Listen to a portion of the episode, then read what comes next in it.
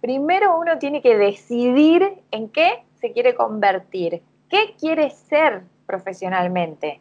Entonces, una vez que sabe la persona exactamente eso, que no es fácil, ¿eh? No es fácil, eh, en base a esa decisión es que va a empezar a comunicar en todas las redes sociales.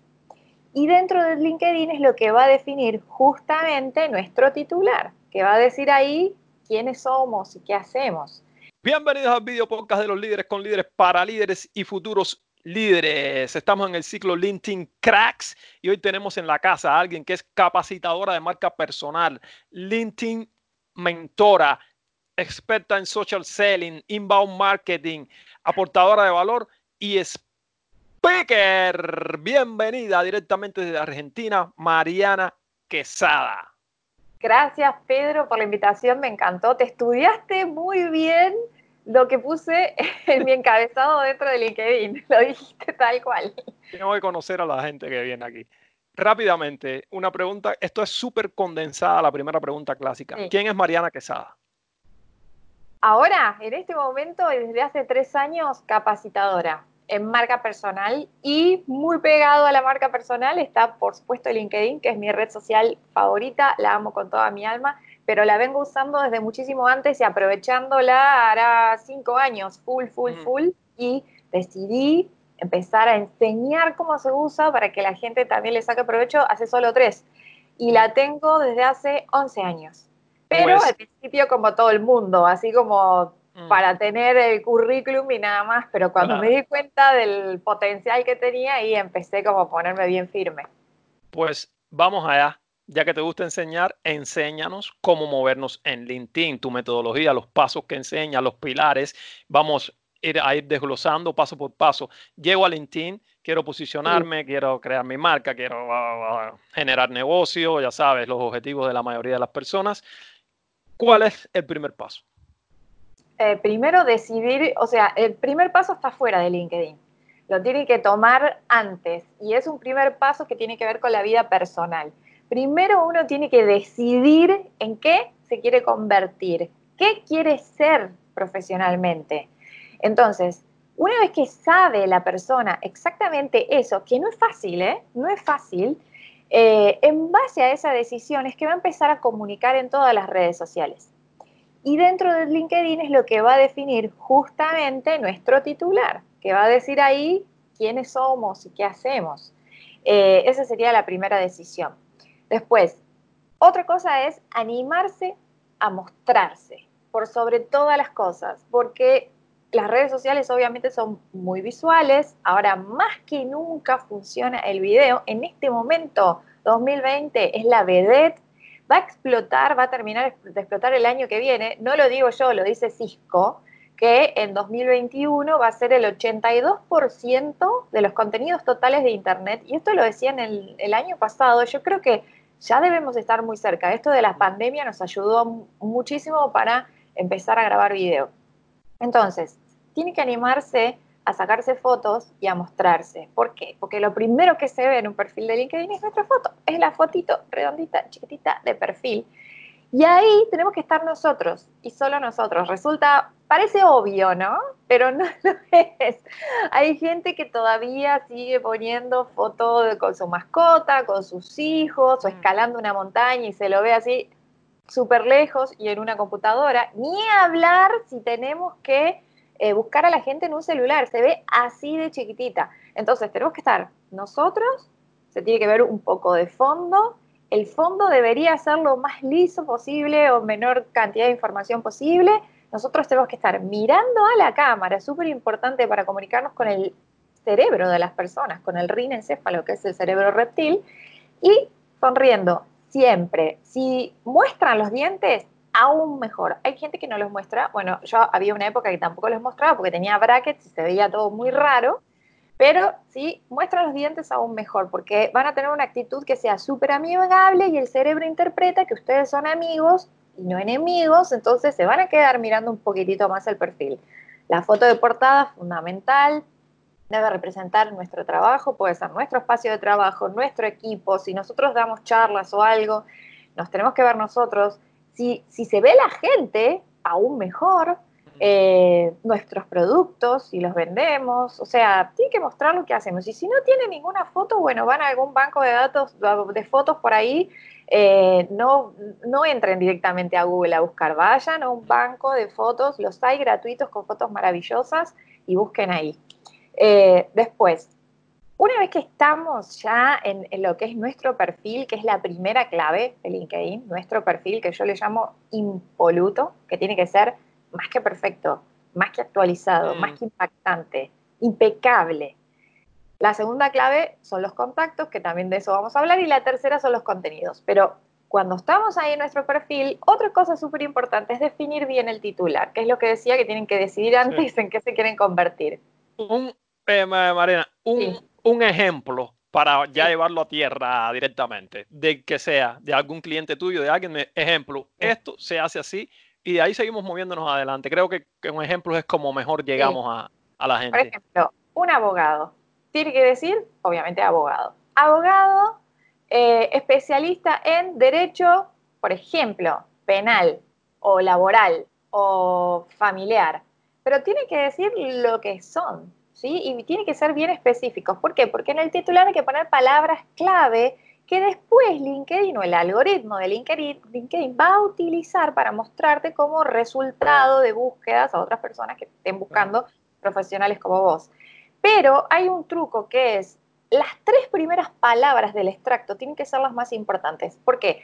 Porque LinkedIn ahora cuando muestra en la sección que se llama Mi Red, que muestra esos resultados de búsqueda, pone 19 caracteres con espacios para tu nombre y apellido, y a veces los apellidos hasta quedan cortados.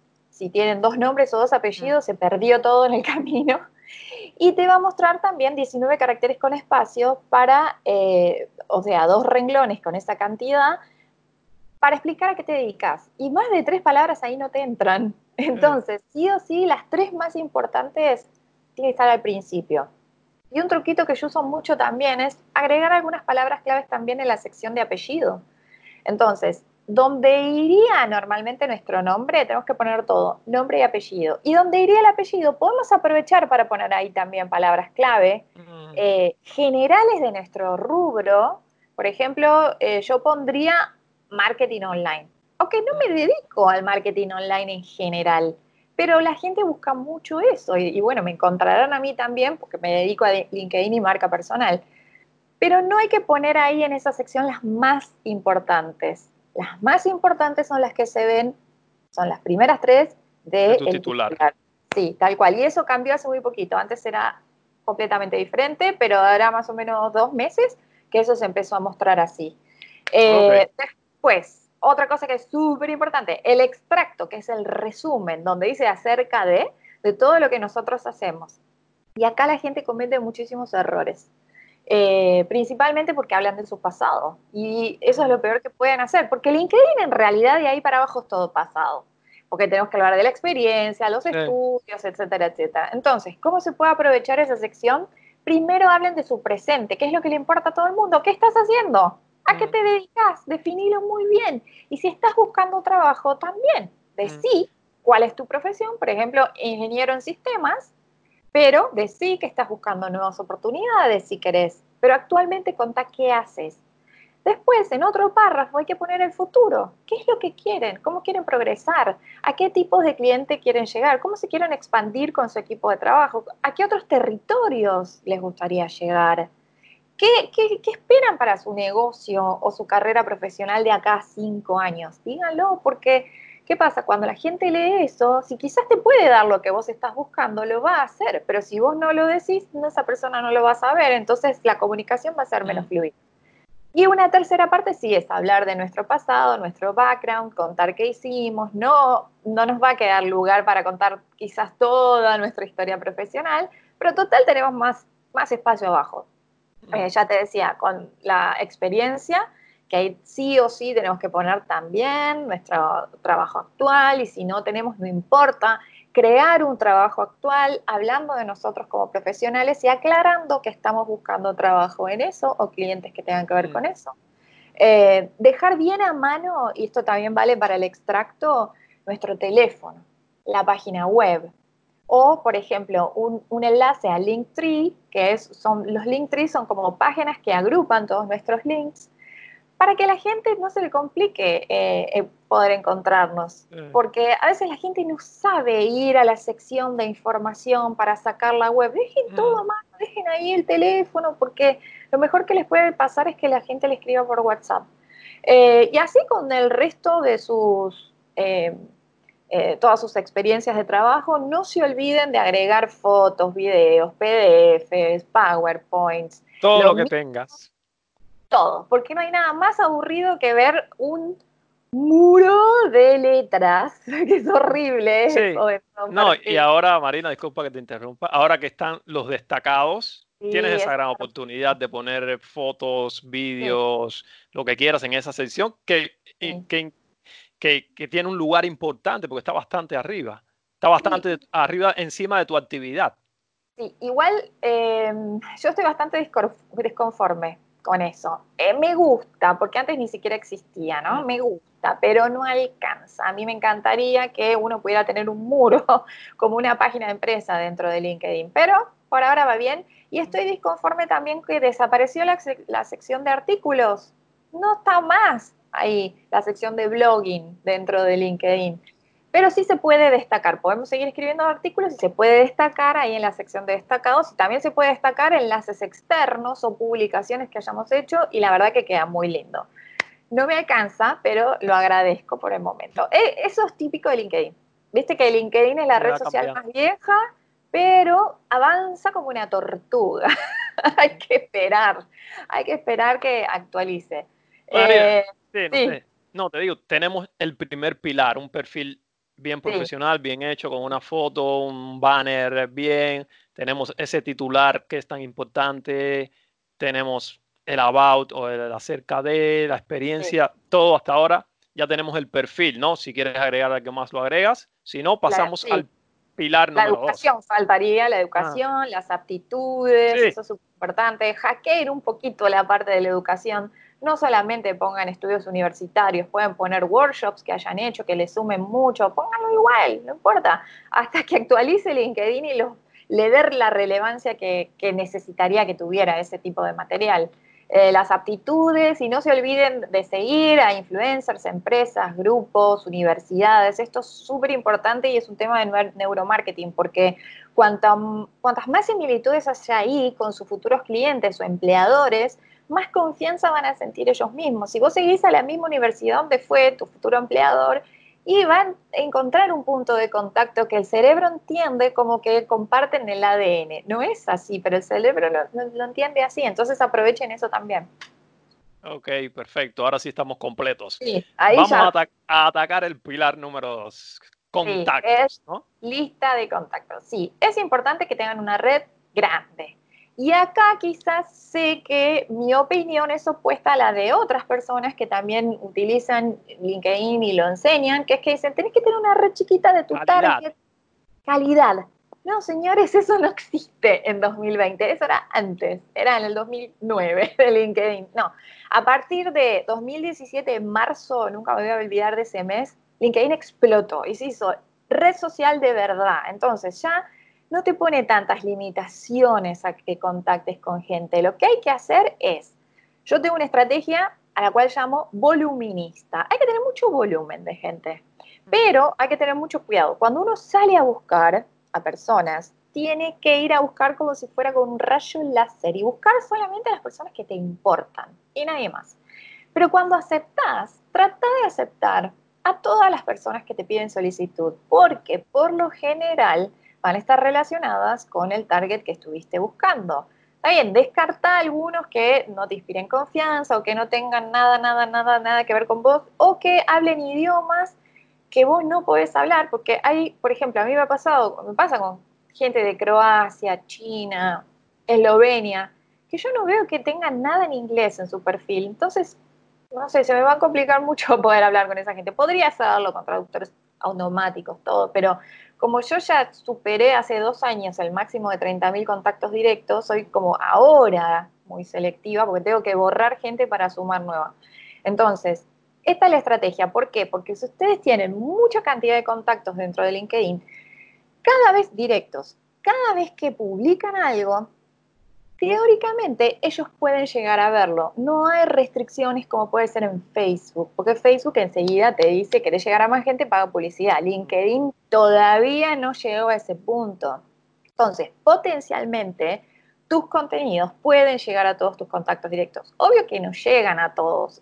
por ejemplo, yo si publico algo con 30.000 personas, en un día puedo llegar a tener 3.000 vistas, llego al 10 y después con un poquito más de tiempo llegó a mucho más, y si es un contenido súper valioso, se viraliza, bueno, funciona. Eh, pero no, mi, opinión es, se basa en la estadística. Cuanto más gente tengas, más chances de que te vean, más chances de llegar a tu target, más chances de que te contraten. Así de simple.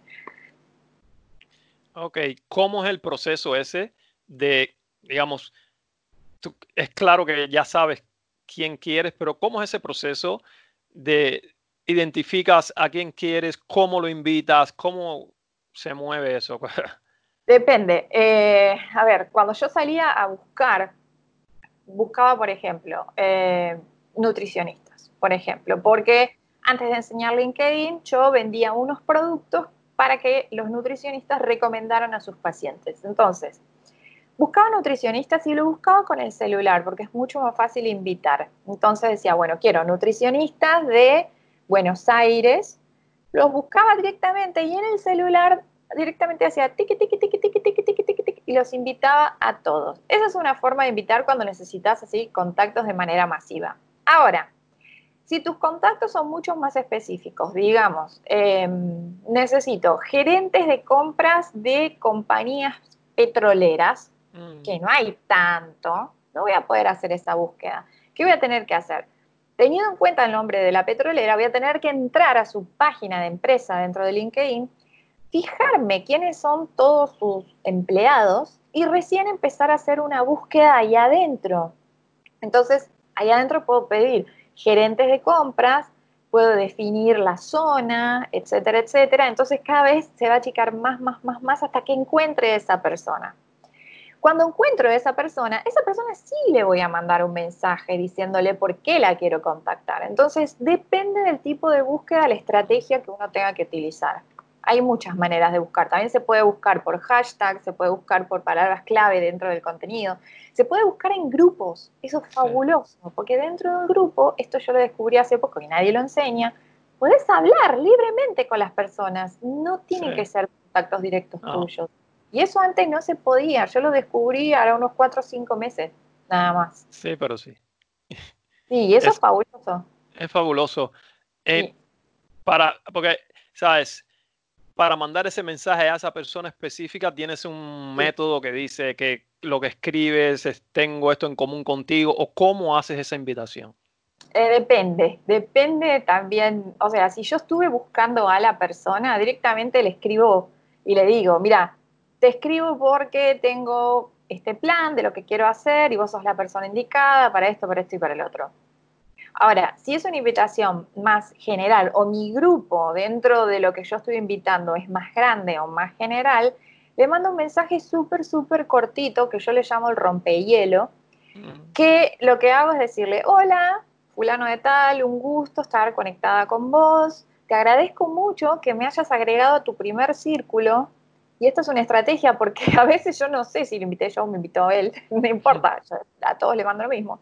Gracias por aceptarme o por incluirme dentro de tu primer círculo. Te quería preguntar qué te llamó la atención de mi perfil, como para agregarme. Entonces, ¿qué estoy haciendo ahí? Estoy obligando a ver quién soy. Porque quizás a veces te aceptan o directamente te agregan sin saber quién sos, porque le gustó tu cara y nada más. Pasa, eso pasa. O o porque sabes, saben a qué te dedicas, pero después se olvidaron. Pero si vos lo haces ir a ver tu perfil, eh, ahí ya se puede entablar otra conversación. Y salvé ahí muchos contactos que me habían dicho, menos mal que me escribiste, porque te había invitado y no me acordaba tu nombre y te quería hacer una pregunta y si no me escribías te había perdido. Esto porque la gente no sabe usar bien LinkedIn. Y después de preguntarle eso, ¿qué le llamó de mi atención de mi perfil?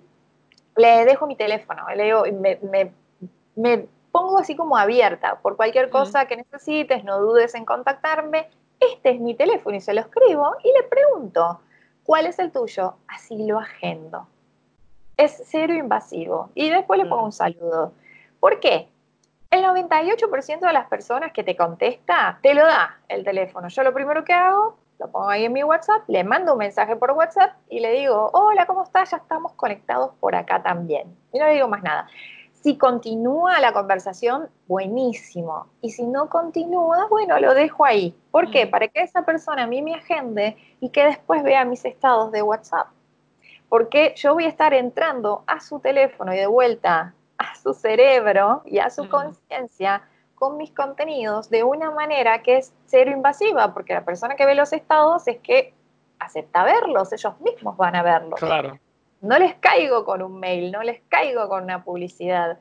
Eso es como diría el chavo del 8, sin querer queriendo yo vuelvo a tu, a tu cabeza y a tu memoria y, me vas conociendo. Y eso está buenísimo. Estoy esperando con muchas ansias las historias dentro de LinkedIn. Sí, sí. ¿Quieres, ¿quieres, ¿Quieres contarnos algo sobre las historias que todavía no están, pero van a llegar, así nos adelantamos? Sí, yo no sé mucho en no, realidad. No cómo funcionan, pero quizás una estrategia que se pueda manejar para empezar a usarlas. Mira, yo ya uso historias en LinkedIn, pero no son las de LinkedIn. Yo me traigo las historias de Instagram.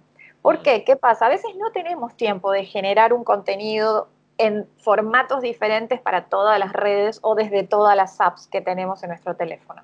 Ya aquí estamos en tu tercer pilar, ¿no? Eh, sí, ya estaríamos dentro de los contenidos, es verdad. Saltamos. Eh, Sí, vamos como, pero vamos en orden, porque vamos un, dos, tres. Eh, yo genero una historia para Instagram y mato cuatro pájaros de un tiro. ¿Qué significa esto? Tengo, obviamente, vinculada mi cuenta de empresa dentro de, Instagram, que es totalmente profesional. Yo ni siquiera tengo cuenta personal de Instagram. Es todo profesional lo que muestro. A veces muestro algunas cosas de mi casa, pero no demasiado. Entonces, al tenerla vinculada con la fanpage de Facebook, publico y también queda en Facebook. Esa historia, viste que te queda guardada en el celular. Voy y la subo a los estados de WhatsApp. Y ya que estamos, también la subo, no siempre, pero también subo muchas historias a LinkedIn. Y la verdad que a la gente le gusta. Eh, no es que subo un link, subo el archivo que me bajé a mi teléfono y lo vuelvo a subir a LinkedIn. Subes, digamos, si, las, si haces, si en Instagram subiste una historia de dos fotos, subes dos fotos en el carrusel ese que tiene LinkedIn? No, por lo general subo de, no, eso nunca lo hice, por lo general subo de una historia, pero a veces grabo muchas historias dentro de Instagram y después las junto y hago un solo archivo de video para LinkedIn. Mm. No, nunca hice lo de varias fotos y subirla como un pequeño álbum. No, nunca lo probé. lo voy a intentar. Me mm. gusta igual más que la foto, me gusta más la historia de video a mí. Creo que mm. funciona mucho mejor. Sí, ah, eso está interesante. Como coges todo, lo compactas y haces uno y lo publicas como una publicación normal. Sí, sí. Mm. Y después, bueno, cuando vengan las de LinkedIn, las, estoy, las estaré esperando así, a ver qué se puede hacer. Pero básicamente, eh, cualquier cosa que nosotros subamos tiene que ser para aportar valor en un 80% del contenido. Aportar valor es darle a la gente cosas que les sirvan a ellos y no vender todo el tiempo. Solamente deberíamos vender en un 20%. Si publicamos una vez al día, solo una vez a la semana, deberíamos hablar de algo que nosotros tenemos para vender. El resto tiene que ser todas cosas que nosotros les enseñemos a la gente o le los hagamos emocionar, tanto reír, hacer llorar, hablar de responsabilidad social empresaria, hacerles ahorrar tiempo y dinero con cualquier cosa o tip o mm. truco que les enseñemos. Eh, esa es la combinación perfecta dentro de LinkedIn y de todas las redes. Mm. Ahora, Marina, para el contenido, ya estuvimos hablando aquí un poco de historias, de cosas, pero ¿cómo, digamos, se estructura ese contenido? ¿Cómo se genera ese contenido? ¿Cómo tú haces que ese contenido, digamos, la gente interactúe, que es lo importante, porque si la gente no interactúa, LinkedIn no es que se lo muestra a mucha gente. Sí, eh, pero depende, ¿eh? porque aunque interactúe poco, si vos tenés una gran red, igual llega a la gente. Mm. Obvio que si interactúan va a llegar a muchos más, porque viste que en cuanto eh, te ponen un like, un corazón o algo, cualquiera de las reacciones, o escriben o comparten, cualquiera de todas esas formas hace que ese contenido se le muestre a sus contactos mm. directos. Eso funciona como, por ejemplo, Facebook en el año 2011, 2012. Mm. Entonces, ¿cómo organizo yo el contenido? ¿Cómo lo escribo? Siempre utilizo el método AIDA y yo lo uso en la vida. O sea, AIDA. Tanto ah, para viejo. es viejísimo. Tiene 150 años el método AIDA. ¿Qué significa? La A de llamar la atención la I de generar interés, la D de deseo y la última A es una llamada a la acción. Entonces, ya sé que escribamos, hagamos un video o, charlemos, tenemos que hablar con método AIDA para que el cerebro entienda mejor las cosas y, y podamos inducir a la persona que haga lo que nosotros le pedimos. La A de llamar la atención es, por ejemplo, entrar con un titular importante que puede ser una pregunta o dos o una frase que llame mucho la atención. ¿Tienes, ¿Algún ejemplo así? Eh, a ver, bueno, cuando yo publique esta entrevista, voy a mm. poner algo así como, em,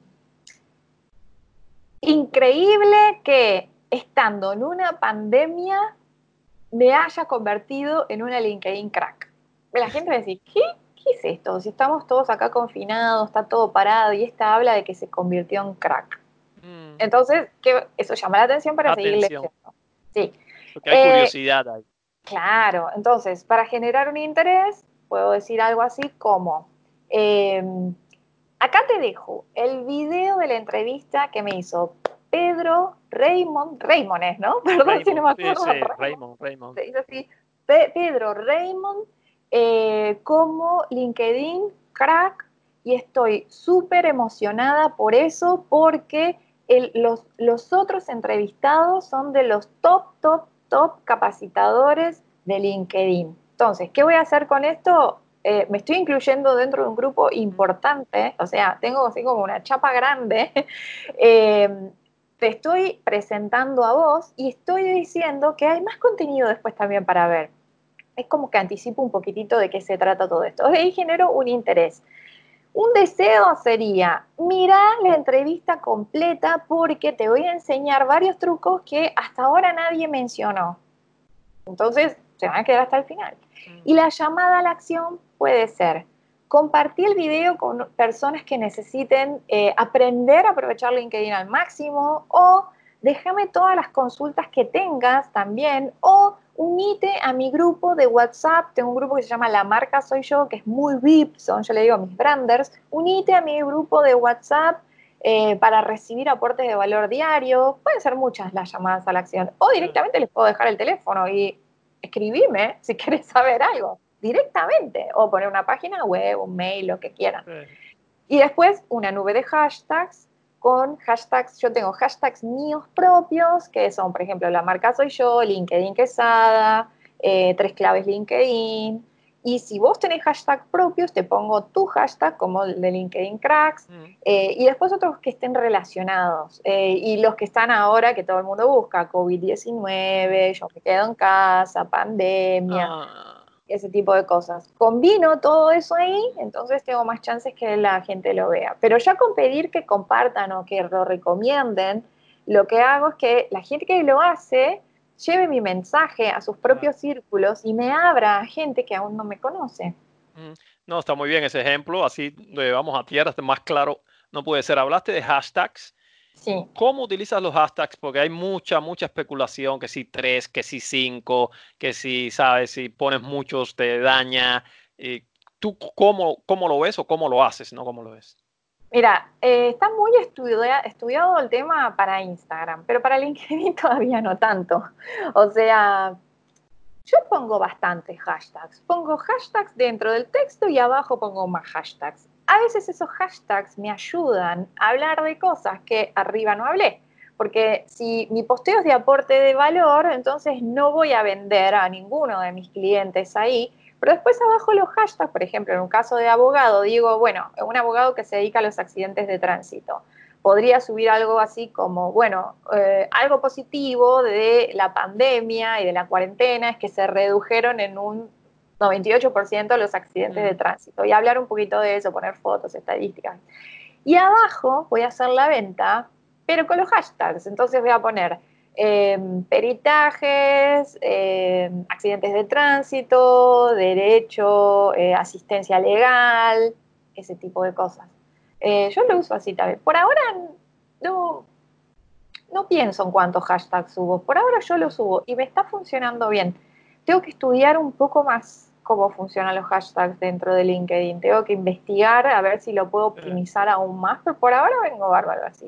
Mm, muy bien, pues ya tenemos tus tres pilares. Ahora, Marina, si quieres darnos algunos trucos, algunas estrategias secretas que tengas, cosas para ya, digamos, crecer nuestra red y al final hacer más negocios y lo que quieras. Este es espacio libre ahora para ti, lo que se te ocurra, quizás algún secretillo que tengas por ahí que es solo para clientes, si nos los regalas, te lo vamos a agradecer.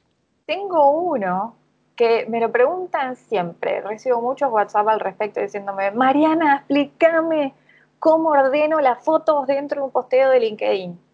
Viste que podés subir un posteo, según LinkedIn hasta 10 fotos, pero nunca sube con 10. Con 9 sube bastante bien.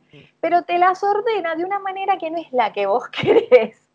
No te pone arriba de todo la que vos querés, te desordena todo y algunas ni siquiera se ven porque dice más 4 y ahí no las llegas a ver. Entonces, ¿Cómo se hace eso? Porque todavía LinkedIn no te deja ordenar como si fuera Facebook o Twitter.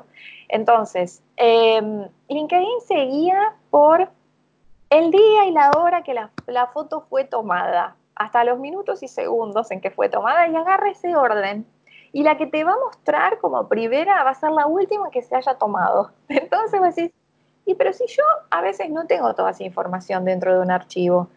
Entonces, un truco donde hay que quizás sacrificar un poquito de calidad de la foto, pero que va a funcionar a los efectos de que quede donde vos querés dentro del posteo, es, te podés mandar esas fotos a vos mismo por WhatsApp o a otra persona, se la podés mandar a vos mismo si tenés un grupo con vos mismo. Eso es un lindo truco también. O se la mandás a otra persona y la última que envíes va a ser la primera que te quede arriba de todo en el posteo. Si no, otra cosa que se puede hacer es cuando tenés las fotos, las ves en tu computadora, haces capturas de pantalla, pero tiene que ser en el orden, ese que te digo. La última va a ser la primera. Mm. Por ahora funciona así, es un truco, un truco que anda muy bien. Tengo otro para los artículos que es no usar el posteo por defecto que te sugiere LinkedIn, LinkedIn hacer cuando terminas de escribir un artículo. Ah.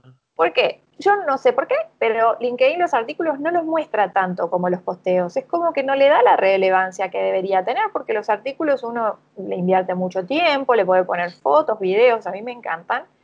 Eh, igual en Casa de Herrero, Cuchillo de Palo, hace como dos años y medio que no escribo para mí, pero sí escribo artículos para mis clientes y me frustra mucho que no lo muestre. Entonces lo que yo empecé a hacer fue, termino de escribirlo, voy a la sección de inicio y escribo un posteo contando que escribí un artículo, digo, eh, algo así como, siempre con AIDA, pongo algo que llame la atención, acabo de escribir este artículo sobre este tema, subo una o dos fotos, pongo una manito con el link y digo, véanlo o léanlo completo entrando acá, pero no uso esa sugerencia de LinkedIn de cuando recién terminas de escribirlo, ahí mismo te dice postea, porque ese posteo no lo muestra tanto como un posteo hecho desde cero desde, en el inicio. No sé por qué. Lo probé varias veces para estar segura y no tiene el mismo rendimiento. O sea, ese también es un lindo truco para, para los y llamar más la atención y llegar a más gente, sí. Mm, Otra cosa tengas más o si quieres hablar de los mayores errores o las mejores prácticas para concluir. A ver, mm, ¿cuánto tiempo nos queda? Tengo un montón. Mm, Cinco minutos. Cinco minutos, a ver. Incluidas tres eh, preguntas finales que te hago que son secas, rápidas. Pam, pam, pam. Eh, bueno, principales errores dentro de LinkedIn es no. En el titular se cometen muchos errores. No explicar la gente a qué se dedica o eh, poner un titular que arranca diciendo profesional independiente especialista en el sector finanzas. Y no se llega a ver O sea, en, las sugerencias de LinkedIn profesional eh, independiente especialista en y nunca te enteras a qué se dedica la persona. O a veces no ponen nada y te ponen tres rayitas y vos decís, oh, por Dios, no. O, eh, por ejemplo, eh, los que suben posteos con imágenes, te ponen una imagen buscada así, googleada de cualquier lado, no rinde tanto como si aparecieran ustedes en la foto. Es una barrera altísima la de exposición de uno mismo, pero hay que superarla. Yo la superé en 2016 cuando empecé a estudiar marketing de atracción. Yo antes nunca me hacía selfies, jamás. Aún así, me sigue costando grabarme en video en la vía pública o si hay gente mirándome, me da vergüenza. Pero si no me queda otra, lo tengo que hacer. Entonces, esos también son errores de las personas. A ver, ¿qué otros errores? Eh, otros errores pueden ser traer publicaciones de Instagram con el texto de Instagram y pegarlo ahí en LinkedIn. Entonces está lleno de emoticonos o es demasiado corto y después aparecen todos los puntitos así para, para dejar los renglones. Ese tipo de cosas no funciona. Eh, y otro, otro error muy feo que comete todo el mundo que les hace perder mucho tiempo y no da nada de resultado es escribirles mensajes internos a todos los contactos sin saber quiénes son. Por ejemplo, eh, hay gente que se dedica, por ejemplo, al real estate, que está dentro de, eh, bueno, hay una cadena que es la más grande del mundo, que tienen red todas las propiedades, entonces tienen metodologías que les van enseñando, pero a veces no están adaptadas a lo que son las redes sociales. Entonces le mandan a todo el mundo, hola, estoy trabajando en esta cadena de inmobiliarias y me pongo a tu disposición por si querés comprar una casa. ¿cuánta gente puede llegar a comprar una casa dentro de todos tus contactos? Es como, no sé, es como eh, ponerte a disparar flechas al aire. No, no, no. Lo que tiene que hacer es marketing de atracción. Por ejemplo, decir, hacer un video contando eso mismo y dentro del video decir, me acabo de unir a esta red de inmobiliarias y estoy súper entusiasmada porque eh, es un trabajo que me encanta, trabajar de manera independiente. Lo que sí les voy a pedir es que compartan este video con personas que eh, sepan que quizás quieran alquilar o quieran vender su propiedad o que se amplió su familia y necesitan una habitación más o va a empezar cuando empiece de nuevo el colegio, necesiten estar más cerca del colegio de sus hijos, algo así. Y bueno, ese sería un primer video. Yo, después, el resto de los videos pueden ser enseñándoles a la gente a cómo hacer una mudanza, cómo mudarte con tus mascotas sin que tengan estrés, eh, cómo ordenar luego tu casa, los mejores muebles que tengan varios usos, porque ahora la tendencia es vivir en espacios cada vez más reducidos, eh, decoración, colores, feng mm. shui. Y vos decís, eh, pero yo qué tengo que ver con Feng Shui. Y bueno, pero vos le estás ofreciendo propiedades a las personas. Las personas también después piensan en estas cosas. Entonces las vas a mantener, las vas a, todo el tiempo vas a estar acá, top of mind. Y vas a salir primero cuando ellos necesiten comprar o vender o alquilar, o cuando otro que conozcan lo necesite y te van a recomendar. Eso es clave. Entonces, pero se tiene que animar la gente a hacer eso, porque si no, no sirve. Tiene mucho miedo exponerse, pero no hay, en el mundo en que vivimos hoy no hay... No, pero es por el que dirán. Sí, Ay, ¿qué van a decir? ¿Qué te importa? Que digan lo que quieran, pero vos generás clientes y generás trabajo. Después, cada vez te va a salir mejor el video. Si ven videos míos de hace dos años, eran aburridísimos. Y uno la práctica va mejorando. Mm, sí, sí, es hacer, hacer y hacer. Eso está perfecto. Pues Mariana, creo que estamos llegando al final. Si quieres añadir algo más, si no, te hago unas preguntillas que, tengo para, para ti acá. Antes de llegar a, la parte final, final, te hago una pregunta. La edad se mide en años, no te estoy preguntando tu edad. La edad se ah, mide en años. No tengo problema en decirlo. La vida se mide en una palabra. Ah, amor. Amor. Experiencia, no, una no te puedo decir.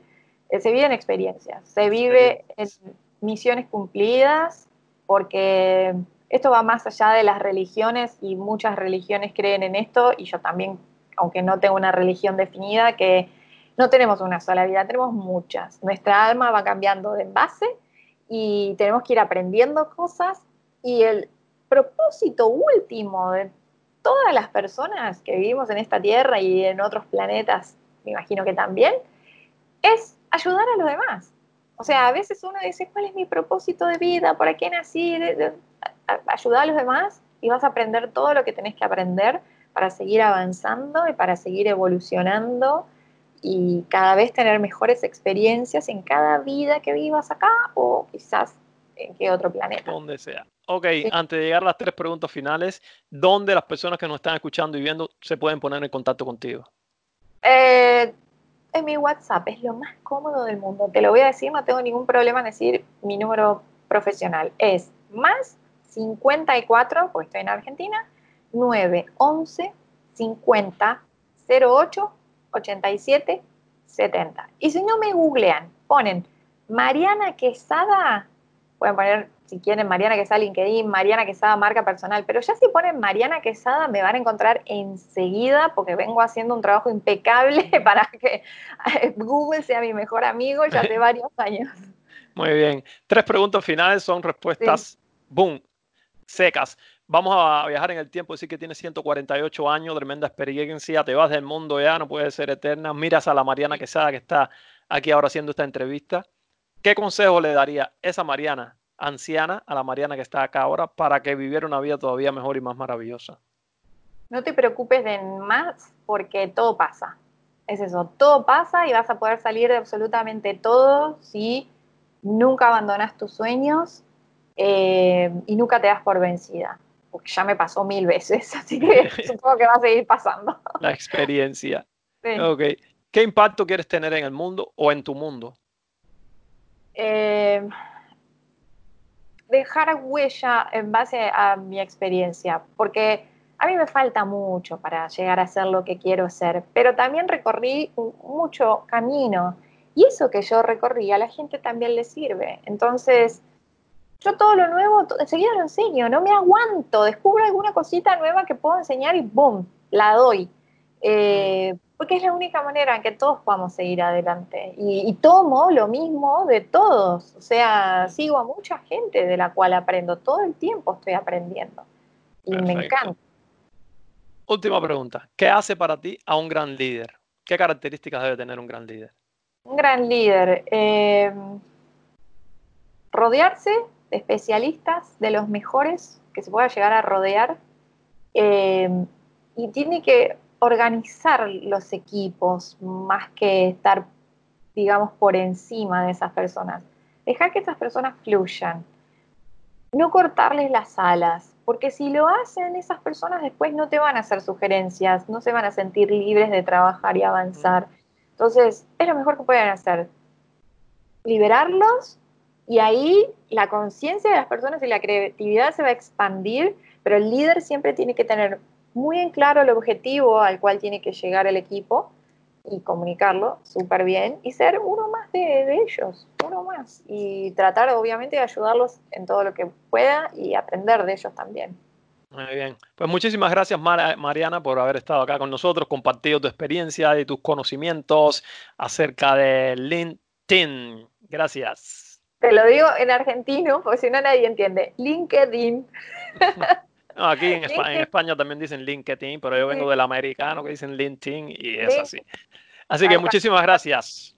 Un montón, Pedro. Y bueno, más adelante haremos más, más entrevistas también. Quizás haremos píldoras y cosas. Chao. Chao, chao.